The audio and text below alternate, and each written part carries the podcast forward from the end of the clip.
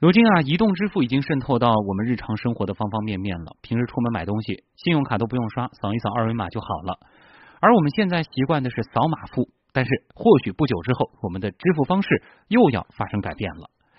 十八号，也就是明天，苹果公司推出的移动支付业务苹果支付，也就是 Apple Pay，要在中国正式上线了。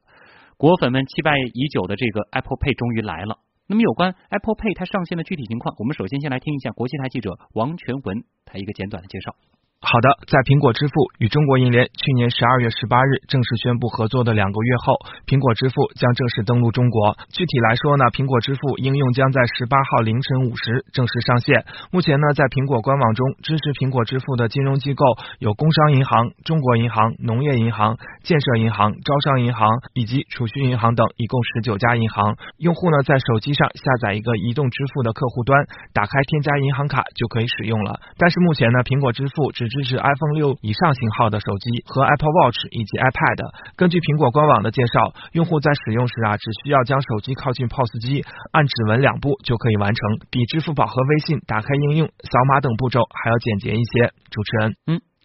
刚才记者在介绍当中说到，Apple Pay 在支付的时候比我们平时使用的支付宝和微信更加简洁。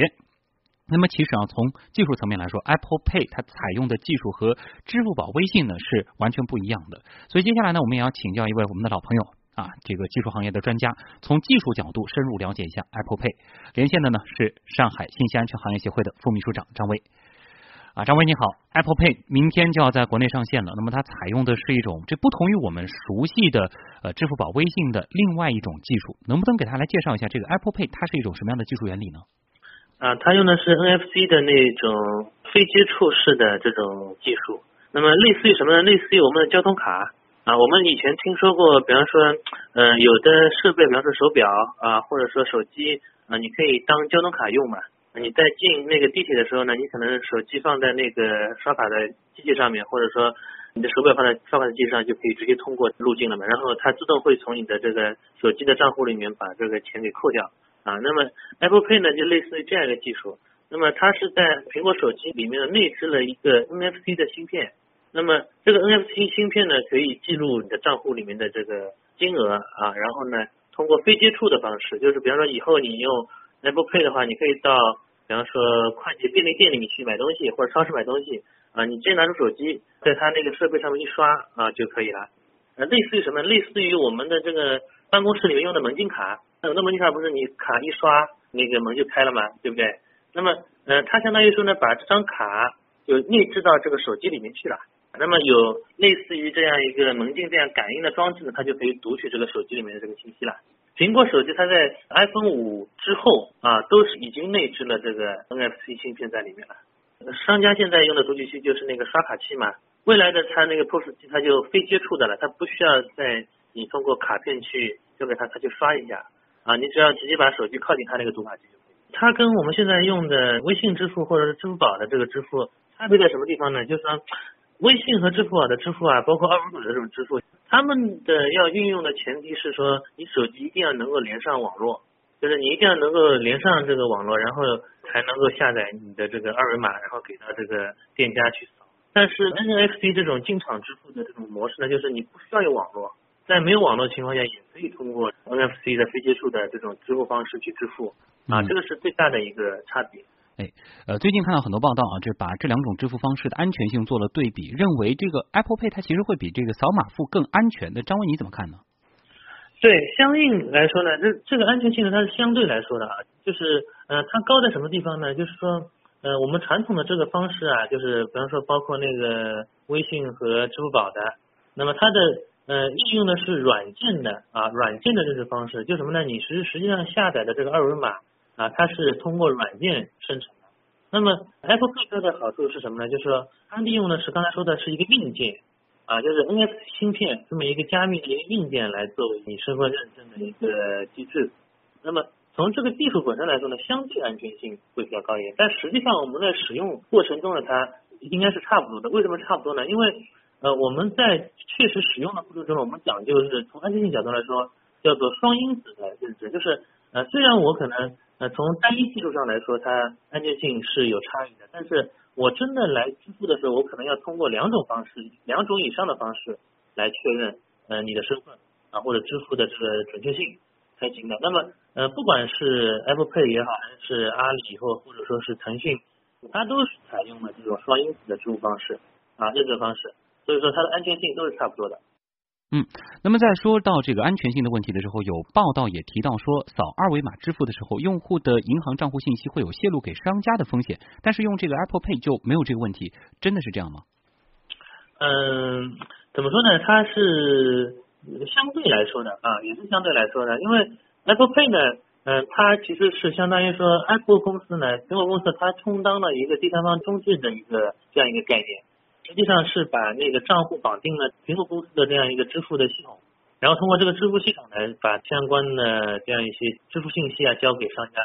那么商家是获取不到你的这个银行卡的相关信息，对吧？但是苹果公司它可以获取到你这个相关的信息啊，对吧？那么呃，对于比方说支付宝和这个微信来说，它其实也是一样。那么支付宝它本身就是一个第三方支付的一个系统，那么它也是通过一个中介的方式把这个信息呢提交给了这个商户。啊，但是由于它是通过软件的方式，那么商家他确实会获取到用户的这个账户和那个相关的这个信息，嗯，但是并不代表说，呃，Apple Pay 它就完全不会把呃用户的账户信息泄露。哎，还想请教一下张威啊，这除了 Apple Pay 这样的技术以及扫码支付之外，呃，目前在移动支付领域还有哪些技术手段呢？啊，有很多了。那他们争夺的这个叫做进场支付，那，就是在一个现实的场景里面，我要付钱的时候，有很多种方式。以前要付现金，那么现在我就直接通过这种电子化的啊虚拟化的这种方式去支付。那比方说，我们现在可以接碰到很多呢，比方刚才说这种智能卡的啊，智能卡的支付方式也是在电脑支付里面那最多的，交通卡这种。然后呢，信用卡的支付方式，然后呢，我们现在用的二维码的这种支付方式。啊，包括说呃指纹、手纹，包括说掌纹这种认证的这种方式啊，都是挺多的。但是呃这些支付方式到最后可能会留存为一两种。呃，据我所知呢，像银联啊，我们中国的银联啊，可能在不久的未来也会推出类似于 Apple Pay 的这种基于这个 NFC 芯片的这种支付方式，应该叫什么快闪付吧？啊，快闪付吧？啊，也会慢慢推出来。这个是跟商户有关系，就是用的这个商户越来越多了，那么你比较便捷的时候呢，这个就就推广起来了。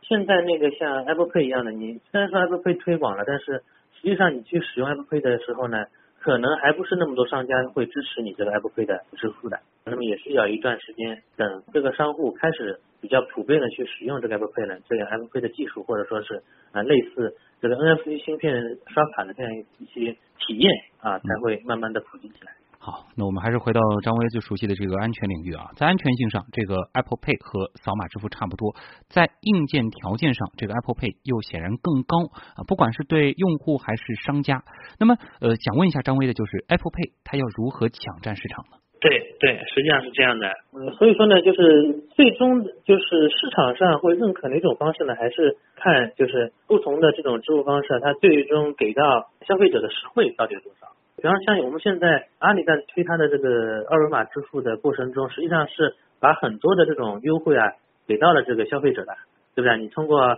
比方说支付宝去刷二维码的话，会有很多的这种折扣啊啊或者返点呐这样的一些方式，那么很多的人就会愿意去使用了啊。那么当 Apple Pay 也好，包括说银联的这个快闪付去推广的时候，它也会采用回馈于民的这样的一种方式啊来推广它的用户的啊。那么就看这个双方啊。谁给到消费者的这种优惠的力度越大，从这个角度就是争夺这个未来支付市场的这种份额。那么从消费者角度来说呢，不管选用哪种方式呢，都会存在账户安全的风险的啊，并不是说一点风险都没有。那么，但是基于我们现在看到的两种支付方式，不管是基于互联网的二维码支付也好，还是说基于我们说 NFC 芯片的这种快闪付，或者说是 Apple Pay 的支付方式也好，它的安全性本身来说并没有太大的差别。大家是可以放心使用的。嗯，要争夺市场还是价格为王？好，谢谢上海信息安全行业协会的副秘书长张威给我们带来的解读分析啊。我们知道呢，苹果一直是进场无线通讯技术，也就是 NFC 技术阵营的巨头。那么，为什么苹果的移动支付业务到现在才进入中国呢？其实我们也采访了手机中国联盟秘书长王艳辉，他认为啊，主要有两个原因：一是设备方面，我们前面也提到了，它必须要有这个进场支付功能的 POS 机。另外一个原因呢是利润分成的问题。之所以进来这么晚呢，我觉得还是因为他跟中国银行那个费率的提成谈判没谈拢。因为苹果在欧美市场做法的话，都是说它会从那个交易里面会有提成。这个提成的话，美苹果是希望中国这个四大国有银行按照苹果在美国的做法，但是中国这个银联吧就不同意，所以后来一直费率达不成这个一致吧。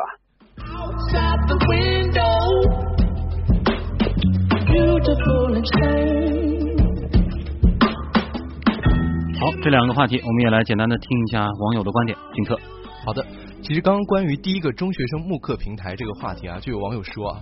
高中简直是我们人生的这个智商的巅峰啊！所以这个平台可以让 学生们多看多学，是一个非常有意义的平台啊。对，而且在阿基米德上，文字六六就说了啊，这种慕课平台很合时宜，可以集名校的这个资源，而且呢，全体学生都可以共享，拓展自己的这个兴趣范围，可以说是一个真正双赢的一个好事情，要值得赞一个啊。那么针对 Apple Pay 这个话题呢，有网友就说啊，苹果和阿里其实本来在各自的领域都很牛了，但是跨界抢生意，我觉得还是有一定的挑战性的。